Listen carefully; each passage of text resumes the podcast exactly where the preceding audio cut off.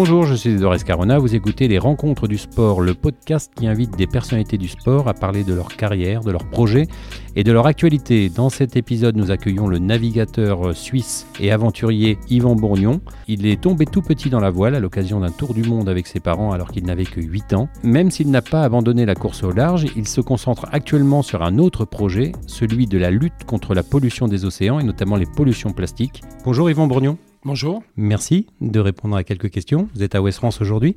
Vous dites l'océan euh, est le parent pauvre de la gestion des déchets sur la planète. Vous pouvez nous expliquer cette phrase? Bah, Tout simplement parce que l'océan représente euh, la plus grande majorité de sa surface euh, sur la Terre, mais on est seulement 1 sur 10 000 à constater malheureusement cette pollution. On est très peu nombreux sur la mer. Et souvent, ceux qui le sont, ils sont sur des bateaux qui sont très hauts, comme les cargos et donc n'ont pas l'occasion de voir cette pollution et on est trop peu nombreux à l'avoir vue et heureusement que maintenant il y a les réseaux sociaux et les vidéos qui mémorisent tout ça. Mais c'est vrai que bah, c'est un constat affligeant parce qu'aujourd'hui euh, bah, c'est les 35 dernières années à l'échelle du réchauffement climatique qui ont contaminé tous les océans et aujourd'hui on parle de problèmes d'enjeux potables pour 2100 on parle de d'enjeux euh, voilà, sanitaires énormes euh, et il est temps de, faire quelque chose. Vous naviguez depuis une quarantaine d'années. Vous l'avez senti ce changement, cette évolution de, au niveau de la pollution des océans? Alors quand on fait des compétitions, on n'est pas forcément dans les zones les plus polluées, mais par contre euh, j'ai eu la chance de faire un tour du monde en famille pendant 4 ans entre début des années 80, où la mer était vraiment strictement propre, et 35 ans après, je reviens avec ce petit catamaran de sport à ras de l'eau, sans moteur, là, je navigue le long de l'Indonésie, le Sri Lanka, les Maldives. Et là, je navigue euh, bah, les trois quarts du temps au milieu de ces plastiques. Et là, je passe mon temps bah, à les démêler, enlever ces filets coincés, ces sacs plastiques, etc. Et là, je constate, bah, effectivement, c'est nous, notre génération, les 35 dernières années, c'est nous qui avons contaminé ces océans et que bah, c'est déjà euh, catastrophique et qu'il euh, faut faire quelque chose. Et c'est comme ça qu'on a créé en 2016 l'association The Sea pour réfléchir à tous ces problèmes-là. Alors euh, ce projet, un peu fou, vous allez nous en parler, c'est un bateau mangeur de plastique. Voilà, on a créé euh, l'association Cyclina pour essayer de, à la fois de lutter contre, pour faire de la, sensibilisation et l'éducation, mais aussi effectivement lutter pour euh, essayer de faire de la collecte, parce qu'on est bien tous d'accord sur le fait qu'il faudrait que dans 50 ans, on n'ait plus besoin de ramasser les déchets plastiques en mer, mais en attendant, les 50 prochaines années, ça serait bien quand même de le faire parce que les dégâts sont colossaux. On parle de 1400 espèces impactées aujourd'hui et qu'il faut intervenir et donc collecter ces déchets en mer à un coût raisonnable comme on va le faire, bah, c'est pas complètement stupide, surtout qu'on peut, avec 300 bateaux, collecter à peu près 30% de la pollution qui arrive chaque année dans les océans. De quel type de bateau s'agit-il alors euh, ce projet? Alors le montage il a été conçu de manière complètement éco-responsable avec 80% d'acier recyclable et surtout c'est un grand navire de plus de 50 mètres de long, qui va euh, en fait sillonner euh, ces zones hautement contaminées, mais plutôt à la sortie des grands fleuves, à la source, près de, dans des endroits stratégiques où là il y a encore des macro-déchets plastiques, avant justement qu'ils se détériorent. Et ce bateau, bah, il va voilà, avoir des tapis roulants qui vont faire remonter ces déchets à l'intérieur du bateau. Il y a une vraie usine embarquée qui va traiter ces déchets, qui va d'un côté compacter euh, les déchets recyclables, et pour ceux qui ne le sont pas, on va les avaler avec une pyrolyse une sorte d'incinérateur, un réacteur qui fait fondre les plastiques à haute température pour les retransformer en énergie. Et de l'énergie, on en a besoin à bord, ça tombe bien. Donc on, fait ainsi tourner le bateau quasiment en autonomie complète en utilisant simplement le soleil, le vent et le plastique pour avancer. Donc pas de carburant du tout Pas de carburant. C'est très étonnant parce qu'on se dit comment un bateau seul peut faire face à, à une telle euh, pollution? Vous expliquez que 20 fleuves dans le monde représente environ 60% des plastiques qu'on retrouve dans, dans, les océans. Voilà. Alors attention, on ne dit pas qu'un bateau peut lutter seul euh, sur la pollution des océans. Il faudrait 300 bateaux, 300 bateaux. pour voilà, qu'on puisse collecter 30% de la pollution mondiale. Et effectivement, c'est en allant vraiment dans les embouchures qu'on arrive à être le plus efficace. Euh, quand on va sur des fleuves comme le Yangtze, le Mekong, le, Gange, euh, tous ces grands fleuves très polluants, bah, on arrive à capter une grande, grande partie de ces plastiques, euh, puisque ça fait que quelques jours, quelques semaines qu'ils dérivent. Un bateau, c'est à peu près 40 millions d'euros? Un petit peu moins. Un petit peu moins. On n'a pas le chiffre précis, mais en fait, on a fait deux hypothèses. Une hypothèse où le bateau coûterait très très cher, et, le bateau, euh, voilà, et, une hypothèse où le bateau correspond au, chiffre actuel.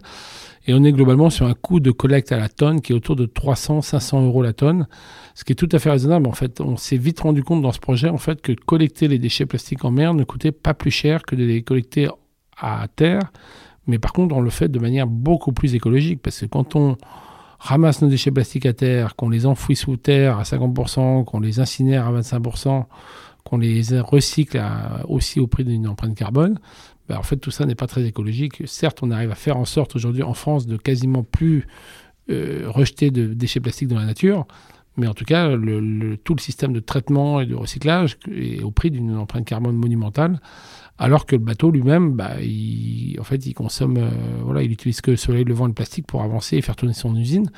Donc on est relativement écolo dans, notre approche euh, de la gestion du plastique. Et vous envisagez donc de commencer à faire des, des appels d'offres d'ici 2020 voilà, tout à fait. On va lancer euh, les appels d'offres. C'est dans notre calendrier. On le tient pour l'instant euh, pour choisir notre chantier naval, qu'on espère euh, français. Et voilà, la construction va démarrer en 2021 pour deux années. Et en 2023, on verra le premier mandat à l'eau. En espérant qu'en 2025, on sera revenu de deux années de campagne, on aura bah, fait le boulot et on aura convaincu les États qu'il faut absolument s'approprier cette technologie. Et c'est pour ça qu'on est en open source. C'est pour vraiment euh, donner la technologie au plus grand nombre et faire en sorte qu'on puisse voir ces bateaux pousser de partout. Donc il faudra une quinzaine de membres d'équipage et vous envisagez aussi que sur ces bateaux, vous puissiez accueillir finalement des journalistes, euh, des, suiveurs, des gens qui, viennent constater eux-mêmes le travail qui sera effectué? Voilà, il y a 15, personnes, 15 euh, membres d'équipage pour faire tourner le bateau, mais il y a aussi 15 personnes supplémentaires pour faire tourner l'usine et faire les, le, gérer le plastique avec la pyrolyse. Mais on a aussi effectivement trois scientifiques et neuf invités, et donc une quarantaine de personnes qui vont tourner sur ce bateau. Et vous cherchez à établir une cartographie mondiale des macrodéchets pour justement euh, repérer les endroits qui, sont les plus préoccupants, les, les plus urgents à traiter? Bah oui, oui, parce qu'aujourd'hui, on n'analyse que les microparticules de plastique. Alors, c'est certes euh, ceux-là qui font le plus de dégâts dans la chaîne alimentaire, et, euh, mais euh, voilà, on n'a pas pu vraiment analyser les macro-déchets plastiques parce que pour le faire correctement, il faudrait les ramasser et les collecter et les, les, stocker, ce qu'aucun bateau ne sait faire aujourd'hui. Et donc, c'est tout l'intérêt aussi de ce bateau, c'est qu'il va devenir un vrai bateau scientifique qui va pouvoir analyser toute cette pollution en long et en large. Quoi de mieux comme bateau scientifique que de collecter 300 jours par an des déchets, quoi? Ça a été quoi le déclic? C'est de vous dire vous êtes issu d'une génération qui n'a pas respecté les, océans et qu'il faut réparer finalement bah, c'est que moi j'ai surtout eu la chance d'avoir euh, plein de bonheur pendant 25 ans, d'avoir même plus avec mes parents, euh, et donc d'avoir vécu de la mer, d'avoir euh, vibré pour la mer, d'avoir fait plein de beaux projets, plein de belles réalisations, et je me dis voilà, si, si c'est pas des gens comme nous 45 ans qui, qui prenons ça en main et qui disons voilà maintenant les 30 prochaines années je vais les consacrer à, à ça, à l'écologie, au combat, à la pollution des océans bah voilà, il faut qu'ils veulent faire. Donc euh, effectivement, c'est un petit peu au prix des, euh, de, ces quelques sacrifices, mais euh, c'est maintenant qu'il faut réagir parce qu'aujourd'hui, on, on, est complètement meurtrier quand on, voit ce qui se passe et qu'on met les, œillères. Et puis voilà, clairement, il faut arrêter aujourd'hui d'élire ces, politiques qui sont en place et qui ont rien à foutre de, l'écologique. Et voilà, il faut, mettre des gens en place aujourd'hui, des, gens qui pensent à l'avenir ou à demain. Et le gros problème de l'écologie, c'est qu'il faut prendre des décisions pour 2020, pour 2030, 2040, 2050, et euh, qu'il n'y en a pas un qui a les couilles aujourd'hui de, prendre ces décisions à long terme alors qu'elles sont absolument nécessaires. Alors vous avez été un aventurier, un navigateur, un compétiteur aussi. Ce projet-là, c'est le projet d'une vie? Oh bah complètement, oui, oui, quand tu t'engages là-dedans. Mais après, c'est le projet de toute une équipe. Aujourd'hui, il y a 20 personnes chez Cycliner, il y a des milliers de bénévoles déjà. Donc, c'est tous ces gens-là qui contribuent et qui participent effectivement au succès de, cette association qui veut vraiment se développer beaucoup à l'international. Et c'est l'enjeu là des trois prochaines années, c'est vraiment de réussir ce, ce, passage à l'international. Alors, on, connaît actuellement un épisode de canicule. Au gré de vos expéditions, on a beaucoup parlé du, du plastique. Il y a aussi des effets du réchauffement climatique. Vous, vous avez pu le constater également au cours de vos, vos expéditions? Oui, complètement. Oui, oui. Euh, la dernière expédition que j'ai pu faire dans le Grand Nord, c'était pour ça, entre autres. Hein, c'était pour constater le réchauffement climatique. Et euh, le fait de pouvoir passer avec un petit bateau à 100% à la voile en solitaire, bah, c'était vraiment l'occasion de, de se dire, bah voilà, maintenant un bateau peut passer à la voile là-haut, au milieu de l'océan Arctique, quoi, c'est pas rien. Et de discuter avec des Inuits qui te racontent que 30 ans avant aussi, ils savaient même pas que l'eau, ça existait qui avait de la glace 100% du temps, et ben voilà, c'est très choquant et c'est des témoignages très poignants. Et, et voilà, ça, je suis pas un expert de la pollution du réchauffement climatique, mais en tout cas, en, tant que témoin, ça m'a permis de, de, voir ce qui se passait. Et c'est ça vous a renforcé cette conscience écologique qui vous habite aujourd'hui? Complètement, oui. C'est, en tout cas, on parle des deux plus grandes catastrophes écologiques, hein, le réchauffement climatique, la pollution des océans. Nous, on s'attelle aux océans, mais euh, voilà, oui, il faut, il faut tirer la sonnette d'alarme, mais malheureusement, on voit bien avec la canicule et il n'y a pas grand-chose qui est mis en place pour que, pour que ça bouge. Et aujourd'hui, euh, les gens ne sont pas encore prêts, même dans les pays civilisés, à, renoncer à leur confort, à, perdre un petit peu, parce que l'écologie, c'est ça, c'est accepter de, se dire, je vais avoir une voiture moins belle, je vais avoir un, appartement un peu moins confortable, je vais avoir un petit peu moins de bien-être dans ma vie, mais au moins, je vais préserver ma planète. Quoi. Alors, The Sea Cleaner, c'est le projet, vous l'évoquez, d'une vie, mais la compétition, vous y pensez toujours? C'est quelque chose qui vous habite encore? Vous avez envie de, de refaire de, la compétition pas complètement, oui. La, compétition, ça fait partie de mon quotidien. Aujourd'hui, je le fais plutôt de manière, euh, de manière discrète avec mon fils euh, Mathis, avec lequel on fait beaucoup de regattes de kata de sport et on s'amuse beaucoup et à un niveau très relevé. Et euh, voilà, donc ça, je suis tous les week-ends sur l'eau, mais effectivement, les grands projets vont aussi revenir.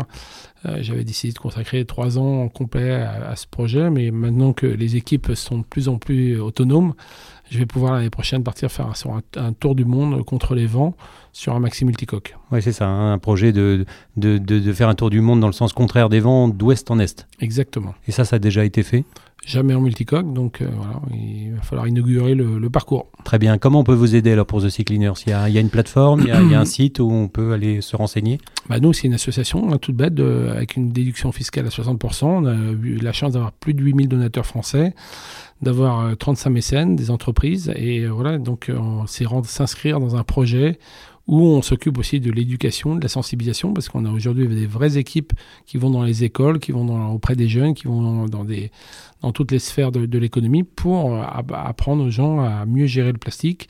Donc euh, voilà, euh, il faut nous accompagner, il faut nous soutenir financièrement, mais aussi bénévolement. il faut des volontaires, il faut des, des, mises en relation, il faut on recrute tous les jours sur notre site internet. Donc on espère avoir plein de gens qui nous rejoignent. Merci beaucoup Yvan Brognon. À très bientôt. Merci. Retrouvez cet épisode ainsi que nos autres productions sur le mur des podcasts de Ouest France.